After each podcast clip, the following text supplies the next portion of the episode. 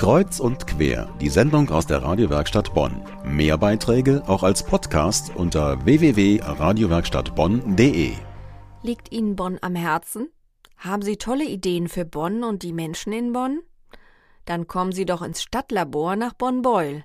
Das neue Stadtlabor in der Zingsheimer Straße soll ein Treffpunkt werden für Menschen mit kreativen Ideen. Ein Ort, wo Visionen digital und real verwirklicht werden, wo gemeinsame Projekte zur Stadtentwicklung umgesetzt werden. Patricia Gustmann war am Eröffnungstag dabei. Das Stadtlabor ist ein Ort, an dem sich die Bürger aus der Stadt treffen können und gemeinsam Projekte entwickeln. Sandra Prüfer hat sich dem Stadtlabor schon angeschlossen. Sie ist die Initiatorin von Bonn Actions wie Bonn und Connections ein Projekt, das aus der Flüchtlingsarbeit entstanden ist. Das Stadtlabor ist ja ein Raum für Initiativen, die sich eben auf Graswurzelniveau gebildet haben. Klar, das ist digitaler, man kann da Gruppen bilden, man kann ähm, sich austauschen, aber es ist eben auch wichtig, dass man sich in der Offline-World trifft. Eine Sache, die man wirklich nur offline tun kann, ist gemeinsames Kaffee trinken. Damit hat die Idee von Barbara Kraus zu tun. Sie hat die Coffee Connections gegründet. Ich merke immer, dass, wenn ich erzähle, ich habe äh, einen Flüchtling aus Syrien äh, letzte Woche getroffen, dass ich immer von meinen Freunden oder Bekannten, dass sie immer ganz neugierige Augen äh, kriegen und fragen, woher kennst du den, was macht denn der, wo kommt der her?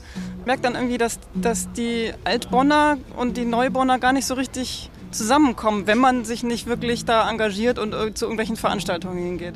Im Stadtlabor kann man sie alle treffen. Alte Bonner und neue Bonner, Flüchtlinge und Zugezogene. Ganz unkompliziert. Auch die Sprache ist kein Hindernis. Wir haben halt einfach auch in diesen Gesprächen gemerkt, dass uns sehr viel verbindet, also eben Musikgeschmack, aber auch jetzt von den Deutschen her, dass wir wirklich auch ganz eklatante Lücken haben. Naja, ich habe vorher noch nie einen syrischen Autor gelesen.